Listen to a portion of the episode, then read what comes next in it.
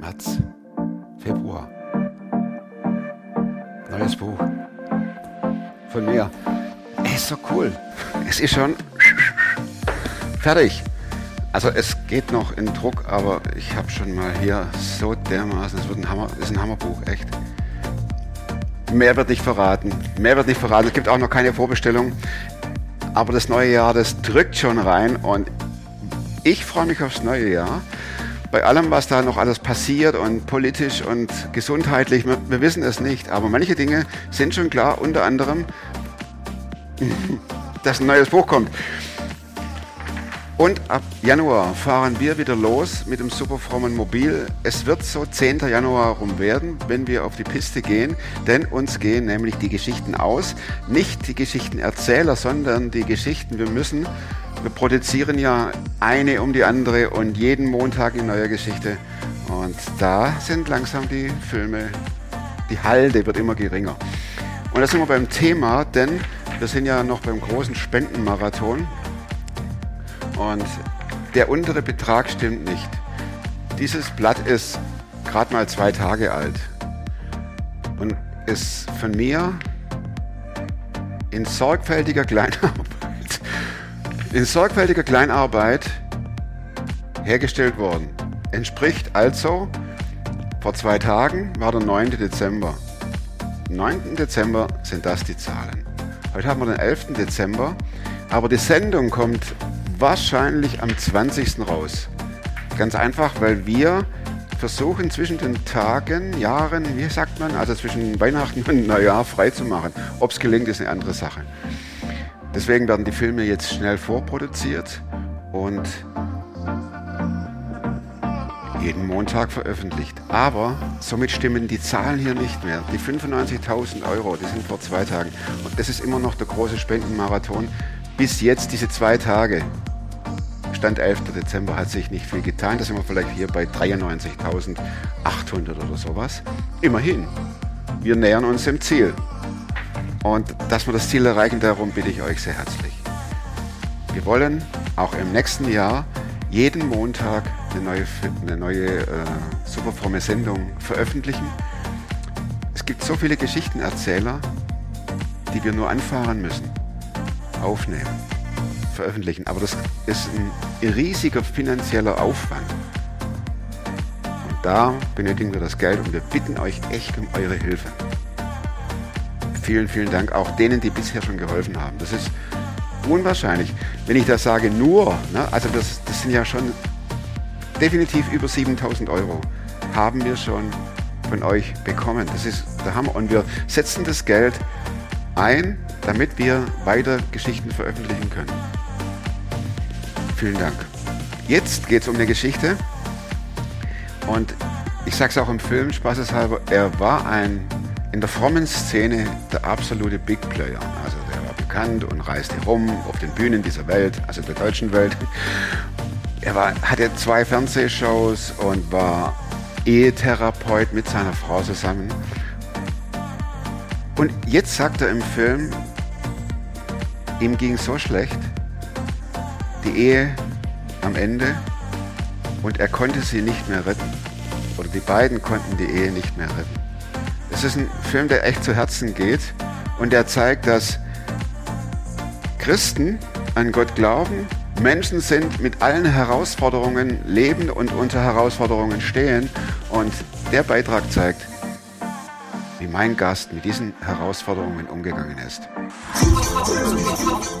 Klar bin ich einer, der gescheitert ist. Ich weiß nicht mal, was da läuft und was es ist. Ich bin in der Hinsicht im Moment ein bisschen privilegiert. Der Podcast mit Thomas Mayer. Natürlich denkst du dir dann erstmal, ja gut, der hat auch keine oder Ahnung. was weiß ich. studiert noch Medizin. Ja. Leidet Das hat er im Bett, da hat er eigentlich einen Hund draufgeschlagen. Egal wie abgedreht das war. Ich sag oft äh, beim, wenn der Film losgeht, dass wir uns nicht kennen und dass es so ist, dass wir zum ersten Mal miteinander reden. Bei uns trifft das nicht zu. Nee, wäre auch wichtig, dass das halt, weil das glaubt ja keiner. André, wir sind jetzt zum ersten Mal hier. Nein, äh, vor 30 Jahren saßen wir, ich saß hier und du saßt hier. Genau. Und äh, wir haben gemeinsam studiert und waren der Schrecken der Dozenten. ja, genau. Äh, zumindest also dem, äh, der altgriechischen Dozentin, ja, die Ja. hat ja mal Wasser über den Kopf gelehrt, weil wir unsere Vokabeln nicht können. Ah, ah, und Altgriechisch, Altgriechisch ist ja so wichtig, weil da kann man die Schriften dann im Grundtext lesen. Ja, also. Ja, ich bin auch sehr dankbar. Und äh, es war eine witzige Zeit. Ähm, drei Jahre Studium, neun Trimester.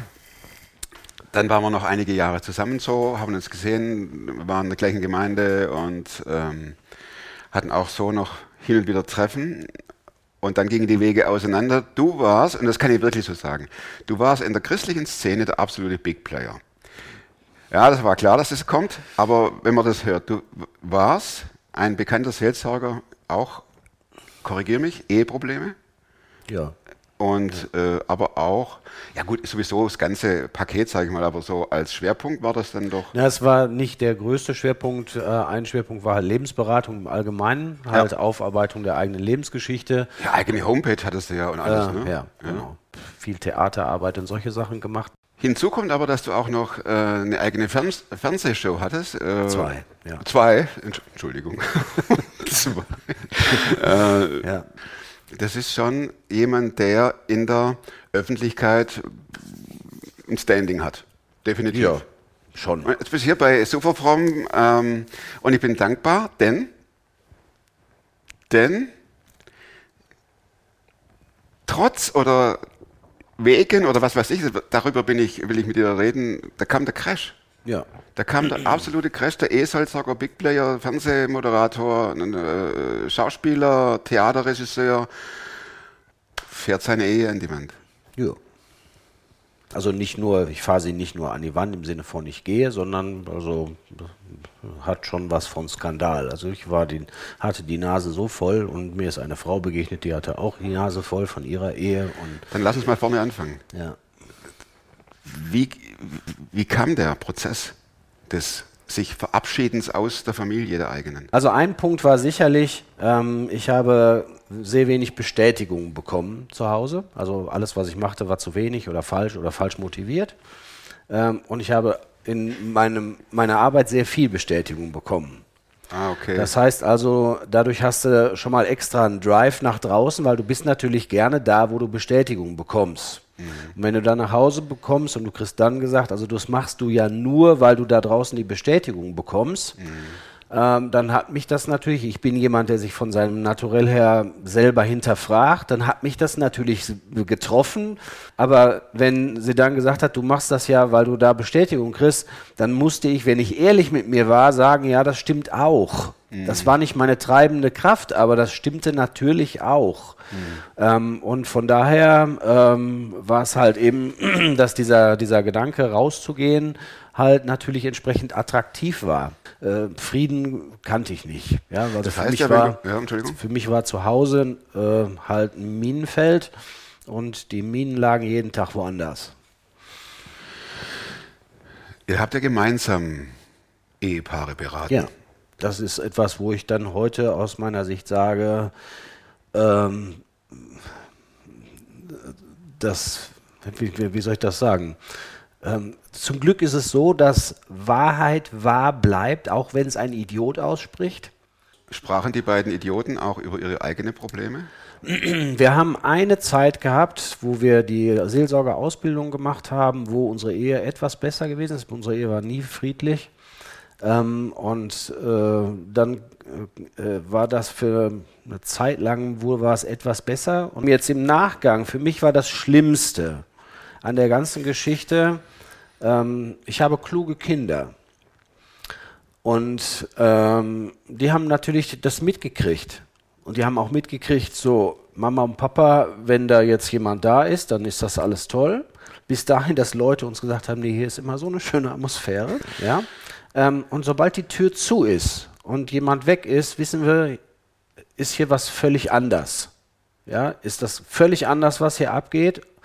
Und ähm, das macht die ganze Geschichte unglaubwürdig.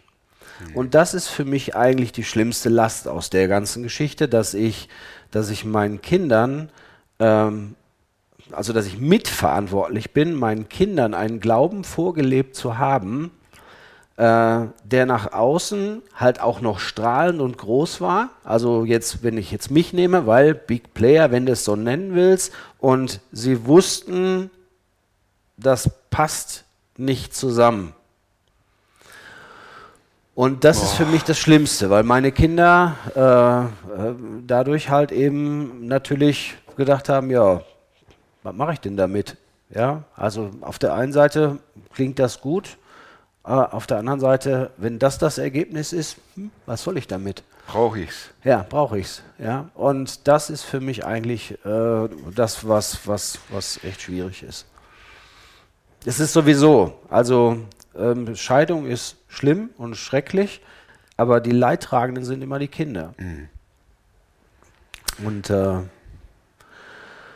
Oh, von daher, mir war das Wichtigste dann halt eben auch ähm, für meine Kinder da zu sein, so gut ich kann. Dann. André, wenn du abends im Bett lagst, was dachtest du dann? Ich habe die Bettdecke über den Kopf gezogen, habe mich weggedreht und Also du, du bist gesegnet mit einem guten Schlaf? ähm, meistens jetzt ist es unterschiedlich, je nach Lebensphase. Ja, ja, ich das seinerzeit, ne? man könnte ja auch wach liegen und grübeln und äh, von links nach rechts denken. Ja, war, ist natürlich, habe ich auch. ne? Natürlich. normales Vorgehen wäre ja, Ja. sind ja Fluchtgedanken. Ja. Und äh, ab einem bestimmten Punkt ist es dann halt auch so, wo, wenn du sagst, halt, äh, ob ich 100 Meter vorm Strand ersaufe oder drei Meter vorm Strand ersaufe, ersaufen tue ich so oder so, warum soll ich mich anstrengen? Das heißt also, dann habe ich mir gesagt, wo- wofür du das nächste Mal Ärger kriegst, ist doch scheißegal. Ja. Ihr konntet nicht drüber reden? Äh, nein, nein. Ähm, das hat natürlich auch damit zu tun, halt, dass ich sie enttäuscht habe, weil ich halt, ich äh, habe halt natürlich auch äh, nicht alles richtig gemacht und ähm, ihr ähm, signalisiert, dass sie nicht das bekommen hat, was, was sie brauchte. Ähm, äh, ich habe natürlich auch äh, meine Fehler, meine Schwächen äh, und mein Versagen damit reingebracht. Und von daher ähm, spielt das zusammen. Du hast es vorher angedeutet, äh, es gab jemand, der ähnlich empfand. Genau, das war halt, ähm, war halt eben dann ab einem Punkt, wo ich, ich äh, kann mich erinnern, 2009 stand ich Weihnachten ähm, am Terrassenfenster und habe rausgeguckt und habe gedacht, ob ich, äh, nee, 2008 war das, da habe ich gedacht, ob ich nächstes Jahr noch verheiratet bin. Und dann 2009 habe ich wieder aus dem Fenster geguckt und habe gesagt, ach guck, das Jahr hast du noch geschafft. Irgendwann, wenn ich weitergemacht hätte, wäre ich entweder von der Brücke gesprungen oder ich hätte sie, äh, glaube ich, umgebracht oder so. Ich weiß es nicht. Ähm, aber das war, Also war oder ich, unerträglich. aber irgendeiner hätte, ich kann nicht äh, mehr. sterben ich, müssen. Ich, ich kann nicht mehr. Ich kann nicht mehr. Wahrscheinlich mich, weil ich habe hab die Angewohnheit, mich als das Problem zu sehen. Was hättest du dir geraten, wenn du dich von außen gesehen hättest in diesem Moment? Aus meiner Sicht heute. Ja, auch, auch mit deinem Wissen seinerzeit. Du hast ja Menschen geholfen, definitiv. Ihr habt Menschen geholfen. Also ähm, du musst, du musst äh, mutiger äh, den Konflikt wagen und deine eigene Position mal sagen und Grenzen setzen. Das war mein größtes Problem. Ich konnte ja keine Grenzen setzen, weil ich wollte ja immer alle glücklich machen. Und ich habe immer gedacht, wenn ich mir nur genug Mühe gebe, dann wird es irgendwann reichen. Uh, I'm a lucky man. Ja, und ähm, von daher ähm, wäre eigentlich dran gewesen zu sagen, passt mal auf, ähm, äh, wir müssen überlegen, wie, wie, wie wir miteinander reden, holt euch Hilfe von außen. Ja, Das ist die Theorie. genau. Dann standst du am Silvesterabend 2000 noch was am Balkon und dachtest äh, auf der Terrasse und sagtest so, wieder ein Jahr. Ja, genau. Dann kam der Ausbruch. Ja, das war dann ein paar Monate später. Da ist mir halt eine Frau über den Weg gelaufen, die in ihrer Situation dieselbe Geschichte hatte. Ihr konntet gut reden, ihr Genau, verstandet einander. das war einfach mal, jemand war nett zu einem Mhm. und ähm, ähm, das war dann halt quasi der Auslöser dafür, dass dann meine Ex-Frau mich rausgeworfen hat. War das schon mehr oder war das nur äh, ein Talk zwischen ihr Nee, und war dir? schon noch mehr. Mhm. Also nachher war, ging dann sehr schnell, dass es mehr war. Ähm, der, der Punkt war, ähm, sie hatte nie damit gerechnet, dass, weil sie ja dachte, ich mache das alles nur wegen der Außendarstellung, hat sie gedacht, dass ich niemals äh, Fremdgehe. irgendwas mache, was, was quasi dieser, meine Außendarstellung gefährden würde. Und deswegen würde ich nie Scheidung oder irgendwie sowas, weil Das das war Frau. klar, das wusste ich aber auch, das war klar, wenn du das machst, dann ist alles, Ah, und du machtest es. ja, weil mir war, war ich war an einem Punkt, wo mir alles Scheißegal. egal war. Mir Ja. war alles, ich konnte einfach nicht mehr. ähm, Mhm. Ja, ich bin dann in eine WG gezogen. Also Ähm, du wurdest, äh, sagen wir mal ganz nett ausgedrückt, hinauskomplimentiert. Ja, genau. Ich wurde hinauskomplimentiert. Der Gedanke dahinter war, ich komme alleine nicht klar und ich komme wieder angekommen. Der kommt schon wieder. Genau, der kommt wieder angekommen. Nehme ich jedenfalls an, dass das so war. Habe in einer WG gewohnt und mit einem habe ich, mit dem Andreas, mit dem habe ich länger zu tun gehabt. Der ist mir ein, ein, ein sehr wertvoller Wegbegleiter gewesen in der Zeit. Und der sagte mir, André, ähm, das hast du vielleicht nicht mitgekriegt, aber zu Anfang, ja, da warst du, ja, man konnte mit dir überhaupt nichts anfangen. Du warst total durch den Wind. Also zu Anfang, als du in die WG einzogst. Ja, und ich war völlig komplett durch, ich war komplett durch den Wind. Ich habe alles hingeschmissen. Ich habe keinen Job mehr gemacht, gar nichts. Ja, ich war, bin zum Sozialamt gegangen und habe gesagt, wie machen wir das jetzt hier mit Hartz IV? Ich war, war total, ich war total durch den Wind. Wie hat denn dein Umfeld darauf reagiert? Von fallen gelassen wie eine heiße Kartoffel. Ja. Also ich war persona non grata. Die haben nicht mehr mit mir gesprochen. Du erzählst es, das ist jetzt alles die Geschichte. Äh, Du warst ja, du sagtest, ähm, nein, du bist ein Big Player gewesen, aber du hattest ja auch ein Anliegen, dass Ja. Jesus bekannt wurde. Ja. Wie lief denn das in dir ab hier so mit Jesus und so weiter? Dachtest du, okay, ich bin jetzt hier nicht nur persona non grata in den, ich sag's mal, Gemeinden oder was weiß ich was, sondern äh, Jesus äh, hat mich jetzt auch hier. Na, also äh, für mich war in dem Moment war mein Gedanke, okay, das war's. Also Gott kann mit dir jetzt nichts mehr anfangen. Ja, und ähm, ich habe nie darüber nachgedacht, ob ich jetzt meinen Glauben an den Nagel hänge. Äh, zum Glück habe ich da nicht drüber nachgedacht. Aber ähm, das haben mir halt auch Leute äh, auch signalisiert, die dann gesagt haben, ja, André, äh, wenn mal irgendwo eine Evangelisation ist, da kannst du ja auf dem Parkplatz die Autos einweisen, den Job kannst du sicher noch machen, aber das war's dann auch. Und genauso habe ich dann gedacht, ja, Gott kann mit dir jetzt nichts mehr anfangen, das war's. Aber das kann man sich nicht vorstellen. In dem Moment war mir das scheißegal. Ich, äh, ich wollte nur noch weg. Ich wollte nur noch raus. Für mich war eine ganz, ganz große Hilfe in der Zeit, dass ich meine Familie wiederbekommen habe. Also mein Bruder und äh, hat, war sofort für mich da und meine Eltern halt auch. Ähm, für meinen Vater, der sehr konservativ ist, war das ein richtiger Schluck aus der Pulle, wie man bei uns so sagen würde. Aber die Tatsache an sich, dass sein Sohn geschieden ist oder in Trennung lebt. Das war für ihn, war für ihn nicht einfach und das war immer wieder auch ein Gesprächsthema. Ähm, jetzt nicht, ähm, äh, dass ich wieder zurück soll, aber wie konnte das passieren und was, wie ist das denn gewesen und so. Und ähm, das hat eine ganze Zeit lang gedauert, aber äh, trotzdem war das zu Anfang sofort ein Punkt, äh, der, der mir unglaublich geholfen hat. Dass sie dich aufgenommen Genau, haben, also deine für Familie. mich, für mich persönlich war das, war das eines der, der stärksten Dinge. Ähm, ich, für mich war es so, ähm, ich bin dann nach, ich komme aus Ennepetal äh, und ich war in Ennepetal Oberbauer in der Gemeinde und ich habe mich in den Gottesdienst gesetzt, ich wollte gerne wieder in den Gottesdienst. Ja, weil ähm, ähm, ich wollte, wollte ich habe mich ganz nach hinten gesetzt. Ich wollte einfach nur da sein. Ich wollte auch mit keinem reden, weil das ist ja dann das Furchtbare, weil alle interessieren sich für dich, alle wollen deine Geschichte hören. Du möchtest aber nicht jedem deine Geschichte erzählen, weil du dich ja selber auch reden hörst. Und von daher äh, war ich auch in Gottesdiensten das letzte Amen und 30 Sekunden später saß ich im Auto. Ja, und da war ich dann halt eben in äh, einem Gottesdienst in, in meiner alten Heimatgemeinde, die sehr freundlich mit mir umgegangen sind.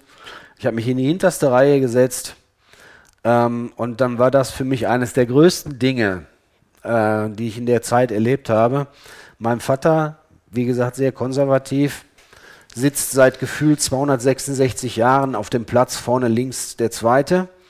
Ähm, und der ist von seinem Platz aufgestanden, ist durch die ganze Gemeinde gegangen und hat sich neben mich gesetzt. Ach, guck. Und äh, das war unglaublich stark. Und da habe ich ihn am, am Nachmittag darauf angesprochen, wie mir das gut getan hat. Und haben wir beide geweint.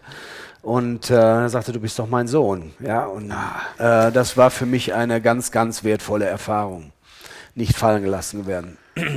Konntest du das auch übertragen dann äh, auf Jesus, der ja auch die Arme ausbreitet, Ja. der auch Ja, äh, von also Vergebung spricht? Für, für mich waren das zwei Paar Schuhe. Das eine war, dass ich gedacht habe, nein, ich, also ich, ich wollte nicht meinen Glauben an den Nagel hängen. Mhm. Ja, ähm, ich habe nur halt eben gedacht, Gott kann mit dir nichts mehr anfangen. Mhm. Da äh, ist alles vorbei. Ja, alles, was du gemacht hast, ähm, das ist Geschichte. Bestenfalls ist es Geschichte, weil du kriegst natürlich halt eben auch so die, die so Rückmeldungen, also eine Predigt von dir hat mein Leben verändert. Mhm. Ja, und jetzt äh, machst du sowas und äh, das macht ja auch was mit einem. Ähm, und äh, das waren zwei Paar Schuhe. Das heißt also, dass Jesus vergibt und ich noch bei Jesus dran sein kann, das war das eine. Da konnte ich dran festhalten. Aber das andere war eben, äh, das war es halt jetzt. Ich habe Kaufmann gelernt und ich habe mir dann halt einen Job gesucht und ich bin bei äh, Bund der Steuerzahler bin ich zwei Jahre lang äh, als Außendienstmitarbeiter äh, von Haus zu Haus, also von Firma zu Firma gegangen und habe halt äh, geworben, Mitglied im Bund der Steuerzahler zu sein. So ein bisschen wie AJH, Aktion in jedes Haus, nur dass du nicht über Jesus redest, sondern über diesen Verein. Hast du, hast du mit dieser Entscheidung gegangen zu sein gehadert? Nein. Also ähm, in, der, in der ersten Zeit war ich völlig euphorisch, weil ich ja jemand anders gefunden hatte. Diese Beziehung ist aber halt kaputt gegangen, weil das ist auf einem schiefen Fundament, weil du nimmst dich und deine Geschichte ja immer mit. Ähm, und das heißt, du bringst nicht nur deine Sehnsüchte mit, sondern du bringst auch deine Ängste, deine Vorbehalte und solche Sachen mit. Und Ja, dann, und, dein, und deine Fehler natürlich. und, und deine Fehler auch noch, aber du bringst halt deine Geschichte mit. Und wenn deine Geschichte voller Verletzungen ist und du hast dir diese Verletzungen niemals angeguckt, dann tut dir jemand weh, weil du verletzt bist. Also wenn ich einen Daumen platt gehauen habe und du drückst mir fest die Hand, dann tut mir, äh, Daumen vielleicht Dann schreist du auf. Ist Dann ja. schrei ich, ja, äh, was ich normalerweise nicht tun würde, wenn mein Daumen nicht platt wäre. Und das heißt also, jemand tut etwas, was normalerweise überhaupt nicht verletzend wäre, aber für mich ist es verletzend, weil ich vorverletzt bin. Klar, ist immer sehr Und das ist bei beiden Seiten so. Und von daher, äh, wenn, wenn nichts aufgearbeitet wird und man an diese Sachen äh, nicht dran geht, ähm, dann ist das zwangsläufig, dass Wie das hast du rauskommt. deine Dinge aufgearbeitet? Äh, Die ersten, äh, erste Zeit war es war es total chaotisch. Da habe ich gar nichts aufgearbeitet. Da habe ich versucht, mit ja, deinem- mit genau. Ich habe versucht, da. ich habe versucht, äh, das hinzukriegen. Äh, ich habe versucht, die Beziehung zu meinen Eltern zu äh, zu meinen Kindern äh, aufrechtzuerhalten. Das war mir sehr wichtig. Ähm, und äh, dann habe ich äh, 2013 habe ich im Sommer 2013 habe ich noch mal einen Schnitt gemacht. Da war quasi das, was ich mir bis dahin aufgebaut habe, mehr oder weniger komplett wieder kaputt. Das war die schlimmste Zeit. Da war ich, habe ich mich sehr verloren gefühlt. Da bin ich dann in, äh, in eine Gemeinde gegangen. Da war ein Ehepaar, ein älteres Ehepaar, die ich von früher her kannte. Und äh, die haben mich aufgenommen wie ihren Sohn. Ich bin, glaube ich, einmal die Woche oder spätestens alle zwei Wochen bin ich immer bei denen gewesen zum Abendessen und wir haben geredet. Und ich habe viel meiner Geschichte aufarbeiten können. Ähm, für mich war ein ganz wesentlicher Punkt, ich habe allen meinen Kindern habe ich einen Brief geschrieben, wo ich mich entschuldigt habe für den Teil, wo ich weiß, dass ich verantwortlich bin für. Ähm, das war sehr wertvoll, sehr wichtig. Ähm, und meine Kinder haben mir das abgenommen und haben mir das geglaubt. Ähm, und ich habe halt eben versucht, meine Geschichte äh, so aufzuarbeiten und zu gucken, wer bin ich eigentlich? Was will ich eigentlich? Ja, also die typische Frage, Herr, was willst du, was ich tun soll, war dann mein Eindruck, dass Gott sagt, äh, André, hör doch mal auf mit dem, was du willst du, was willst du, sag doch mal, was du willst. Was willst du denn eigentlich? Wie ich, ich. Ja, genau. Das war genau die Reaktion, wie ich. Und ich war total verunsichert. Ja, weil da ist ja der typische Gedanke dann. Wenn ich jetzt sage, was ich will, dann bin ich angreifbar. Wenn ich sage, was ich will, das könnte falsch sein, das könnte mir falsch ausgelegt werden. Ich könnte missverstanden werden oder wissentlich missverstanden werden. Da könnte mir einer einen Strick draus Aber drehen. es ist schrecklich. Oh, Ja. oh, oh. Wie kam es denn aus dem raus? Zu realisieren, da ist niemand mehr, der das macht. Richtig. Und ähm, ich habe ein, ein, äh, ein, ein Gebet gesprochen und ich habe gesagt, Gott, ähm, lehre mich lieben, weil ich muss ja irgendwas falsch gemacht haben. Und lass mich zuerst mal mich lieben, oder wie? Und das war ein erster Punkt, dass man sagt, du- bevor du überhaupt irgendwas, du musst erstmal wissen, wer bist du, was willst du eigentlich? Und ähm, das war halt ein ganz, ganz wichtiger Punkt. Ähm, und in der Zeit habe ich halt, äh, ich habe, ähm, als ich meine Möbel aufgestellt habe, hatte ich einen Tisch über. Und der war aber ein sehr schöner Tisch und ich wollte ihn nicht wegtun. Und dann habe ich den zusätzlich in mein Wohnzimmer gestellt und habe dann gesagt, da mache ich jetzt meinen Gebetstisch von. Und ich habe Tagebuch geschrieben in der Zeit und habe dann da meine, jedes Mal, wenn ich von der Arbeit kam, meine Bibellese da gemacht. Und das war ein Punkt des Auftankens. Ähm, ich habe ein paar Lieder gehabt, die ich immer und immer wieder ähm, äh, gehört habe, um mich, um mich gedanklich darauf zu bringen, ähm, ich weiß, dass mein Erlöser lebt. Ich will, dass es auf meiner Beerdigung gespielt wird. Das ist mein Lied. Ja, aus, aus Staub und Dreck erhebst du mich. Ähm, ich weiß, dass mein Erlöser lebt. Ja, äh, das waren Sachen, die mich, die mich getragen haben in der Zeit. Ähm, zusammen mit dem, dass ich diese Begleitung hatte. Und dann zur Ruhe zu kommen und zu, zu sagen, wer bin ich, was möchte ich eigentlich, frei zu werden von dieser Frage, wie wird mich jemand sehen, wie werde ich beurteilt von jemandem, ähm, von jemandem Mut zugesprochen bekommen, äh, jemanden zu erleben, der dich auch mit deinem Versagen aushält. Ähm, das, äh, das war sehr interessant, wenn, das, wenn ich das einfügen darf. Die Zeit, Sommer 2013, wo bei mir alles zusammengebrochen ist, da hat es eine Zeit gegeben, das äh, sage ich jetzt nicht zu meiner Ehre. Ich glaube, da habe ich, weiß ich nicht, sechs oder acht Wochen habe ich fast nur von Bier und Zigaretten gelebt. Und äh, ich habe in der Zeit 10 Kilo abgenommen. Ähm, das war vom Ergebnis her gut, aber trotzdem ist das ja keine Lebensweise, die man so an den Tag legen sollte. Aber ich war. Falls jetzt Kinder zuhören. Ja, falls jetzt Kinder zuhören, es ist scheiße, lass das. Ähm, aber der Punkt war, ich war so, so fertig. Ich hatte keine Lust mehr. Ich wollte nichts mehr. Und ähm, ich wollte mich nur, ich wollte nur noch meine Ruhe haben. Ähm, und ähm, das hat ja einen Hang zur Selbstzerstörung. Ja. Und äh, dieses, wenn, wenn einfach alles vorbei wäre, wäre gar nicht so schlimm. Ja.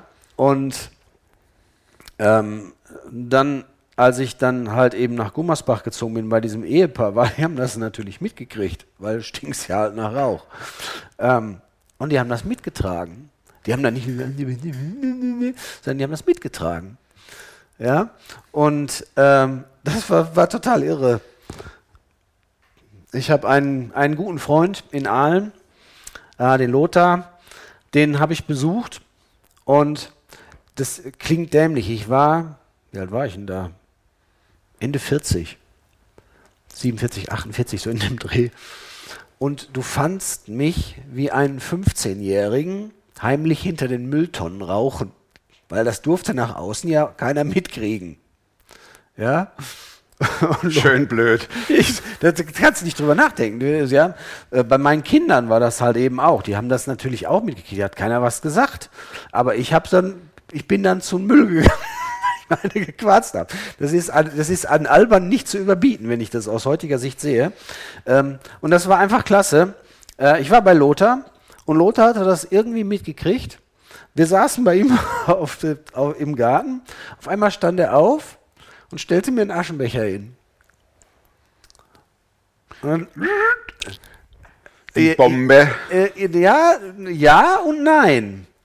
Weil er sagte, weißt du, André, ähm, ich habe schwere Zeiten durch, ich verstehe dich. Ist deine Sache. Ist deine Verantwortung. Und dann habe ich mir da eine geraucht.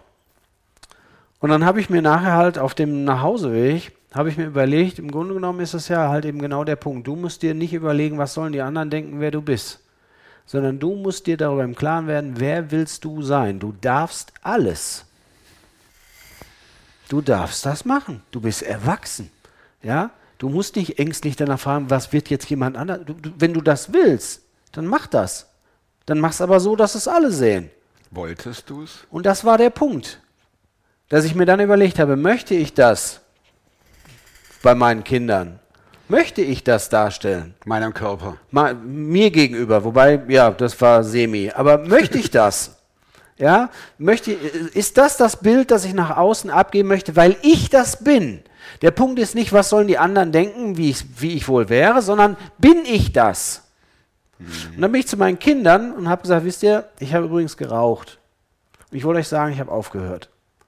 Und das war für die eine totale Erleichterung, weil sie gesagt haben, ja, Papa, das haben wir schon gemerkt. Äh, und wir wussten nicht, stimmt das oder stimmt das nicht. Also du, du machst ja so ein Bild nach außen dann, ja, wo, man nie weiß, wo man dran ist. Und dadurch war die Situation wieder geklärt. Und das war gut. Und wie kam so der, äh, der Turnaround, wo du sagtest, so, das bin ich jetzt? Der wichtigste Darauf. Punkt in der Geschichte ist, ich habe erlebt damals, es gab die, die mich nicht mehr mit dem Hintern angeguckt haben. Dann gab es einen nicht geringen Teil, eigentlich den größeren Teil, die haben gesagt, wer ohne Sünde ist, werfe den ersten Stein. Das war sehr lieb gemeint, weil sie mir damit signalisieren wollen, wir haben nichts gegen dich. Aber ich habe halt eben gesagt, das trifft aber nicht den Kern, weil Sünde bleibt Sünde und Sünde braucht Vergebung. Und dann darf man neu anfangen. Und deswegen, es hat ein paar gegeben, da gehörte dieses Ehepaar zu, die gesagt haben, weißt du, André, das, was du jetzt erlebt hast und was du gemacht hast, das war Sünde. Aber bei Jesus darf man neu anfangen. Es gibt Vergebung, du darfst neu anfangen. Und das war für mich ein ganz, ganz wesentlicher Punkt insgesamt auf meinem Weg, weil ich dann angefangen habe, ähm, ich habe, bevor ich meine erste Predigt wieder gehalten habe, meine alte Heimatgemeinde hatte mich um meine Weihnachtspredigt gebeten, habe ich mich vor die Gemeinde gestellt und habe gesagt, ich möchte nicht, dass jemand auf den Gedanken kommt, solange jemand seinen Job gut macht, kann er leben, wie er will. Ich möchte nicht, dass jemand auf den Gedanken kommt, zu sagen, Scheidung ist eigentlich nicht so schlimm. Es ist es, besonders für die Kinder. Ähm, aber man darf Vergebung erwarten und bekommen bei Jesus und man darf neu anfangen. Und ich habe meine Geschichte so gut ich es konnte aufgearbeitet und habe neu angefangen. Und ähm, das ist eigentlich das Signal und das ist eigentlich das, was ich mir insgesamt wünsche. Und wenn ich mir heute mein Leben angucke, dann ist das äh, ein riesengroßes Geschenk für mich zu sehen, ähm, dass Zerbruch nicht das Letzte ist, sondern dass Gott was Neues starten kann mit jemandem, der zerbrochen ist und sagt, ja, ich bin zerbrochen, nein, das ist nicht in Ordnung, es ist nicht das, was eigentlich gewollt ist. Und Gott kann mit dir dann trotzdem noch was anfangen. Und wenn ich heute dann halt sehe, dass ich zu meinen Kindern ein gutes Verhältnis habe, ähm, ich bin inzwischen verheiratet und ich weiß jetzt, was ein Zuhause ist. Und meine Frau, pfiffig wie sie ist, hat mir eine Bewerbung hingelegt, eine Ausschreibung, Stellenausschreibung, guck mal da, wie wär's denn damit? Und auf Umwegen ähm, ist es halt eben jetzt dann so gekommen, dass ich äh, seit April diesen Jahres als Pastor in einer freievangelischen Gemeinde im Kölner Norden äh, meinen Dienst angefangen habe. Also doch ein Happy End, Ähm, definitiv. ja, und wenn ich mir einen Wunsch äh, äußern darf, ich möchte niemals vergessen, dankbar zu sein. Also für mich ist das, was ich erlebt habe, von dem an, was an Wiederherstellung passiert ist, das größtmögliche an Heil, was ich mir vorstellen kann. Hier blinkt's. entweder ist die Festplatte voll oder sie macht hier Standing Ovations für das, was. Ich kann, das, ist- das kommt dazu, ich, ich stehe daneben und denke, äh, das habe ich schon oft gedacht, gedacht ich habe das nicht verdient. Und weil du es nicht verdient hast, äh, haben die Zuhörer noch die vier Schlussfragen verdient. Und Ja. bitte ganz kurz: Gibt es ein Buch, das du nicht nur einmal gelesen hast, sondern zweimal? Die Narnia-Reihe habe ich zehnmal gelesen, bestimmt. Die Narnia, da muss ich jetzt nicht Amazonen, ne? Also die Narnia- Narnia-Bücher, ja, Das genau, weil, weil ich liebe C.S. es, Lewis. ich liebe es in Bildern zu denken und das ist das Evangelium in Bildern und das habe ich, äh, ja. Und wozu kannst du heute leichter Nein sagen als vor fünf Jahren? Kam schon raus, aber so mal komprimiert in einem Satz? Äh, mach alles, äh, was äh, ich möchte, damit ich glücklich bin. Also dieser Gedanke, ich darf jemanden enttäuschen, ähm, der ist äh, äh, schmerzhaft vom Empfinden, aber er ist richtig. Und welche Überzeugung, Verhaltensweisen und oder Gewohnheiten, die du dir angeeignet hast, ist eine Wiederholung, aber Wiederholungen helfen ja, haben dein Leben verbessert? Äh, zu lernen, Nein zu sagen, äh, Grenzen zu setzen, ähm, sich in andere hineinzuversetzen ähm, und äh, es wagen, den Frieden zu suchen und das Gespräch zu suchen. Letzte Frage. Plakat. Was würde auf dein Plakat draufkommen, wenn du irgendwo an der A3 ein Plakat hättest und da käme käme eine Woche dein Statement drauf? Zerbruch ist nicht das Letzte bei Jesus. Danke. Gerne. Herzlichen Dank fürs Zuschauen. Hinterlasst dem André dicke, dicke, fette Daumen. Und wenn ihr uns dicke, fette Daumen hinterlassen wollt, dann wäre es cool, wenn ihr diese Riesensumme ein bisschen kleiner macht. So, wie es für euch passt. Nächsten Montag gibt es eine neue Folge von Superfromm und bis dahin, bleibt gesund und bleibt oder werdet Superfromm. Macht's gut. Tschüss.